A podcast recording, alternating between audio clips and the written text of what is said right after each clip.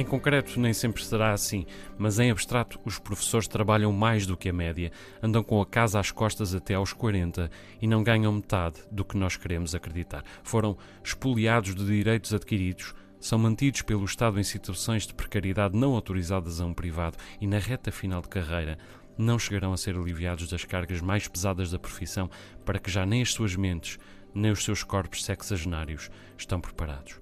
Tudo isto é tão verdade que até quando eu vivia na bolha do bairro alto o sabia. Entretanto, porém, vim parar aos arredores de uma cidade que, sem os seus professores, talvez já nem fosse bem uma cidade. Afinal, chegava o inverno e ninguém saía de casa, afundando-se no sofá a ver os programas de talentos, a não ser os professores. E depois voltava o verão e ninguém se importava com a cultura, mergulhando nas festinhas e nas festarolas que o poder gosta de confundir com ela, a não ser os professores. Os professores faziam teatro, pintavam quadros, tiravam fotografias. Os professores compunham as plateias, liam os livros, divulgavam os livros. Os professores passavam a noite a cozinhar bolinhos para quem fosse ao teatro, de modo a que não deixasse de haver teatro, e passavam os fins de semana a ajudar a colega fotógrafa a organizar as fotografias para que não deixasse de haver exposições. E todos os dias havia alguns um professor a angariar fundos para alguma causa ou a comer com amigos num restaurantezinho de automóvel vazio ou a recolher animais abandonados pelas estradas de bagacina do interior da ilha. Portanto, detive-me neles, memorizei os seus nomes, fiz-me seu amigo.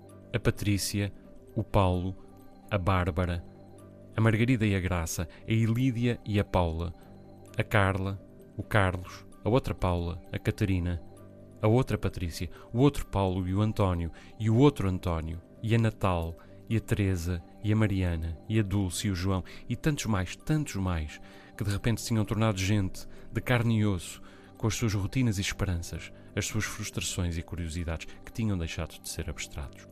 E que também precisavam às vezes de contar os trocos como qualquer de nós para irem ao cinema, e que ainda mal acabáramos de jantar e já voltavam para casa porque tinham testes para corrigir, e que tantas vezes não arranjavam marido nem mulher porque haviam andado duas décadas a mudar de cidade, deixando passar o tempo em que se casa por paixão.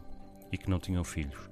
E que tinham gatos. E que, apesar disso, cuidavam dos nossos filhos magoados e intratáveis, dos filhos que enviávamos para as escolas sem lanche, dos filhos que enviávamos para a escola mal agasalhados e que lhes arranjavam um casaquinho, tudo para que pudéssemos continuar a usar os nossos filhos como um brinquedo ou como um mecanismo de reclamação de benefícios, ou até como um vazador do nosso sentimento de culpa. Enfim, isso que cada vez mais divide as crianças entre os bullies e os meninos da mamã, e a que até podem vir a ser eles professores a servir de saco de pancada perante a indiferença de um sistema que nos incentiva a chamar-lhes incompetentes, lamuriosos, desonestos e o mais que nunca chamaríamos a um médico, oh, o senhor doutor, e menos ainda a funcionária das finanças. Eu enlouquecia.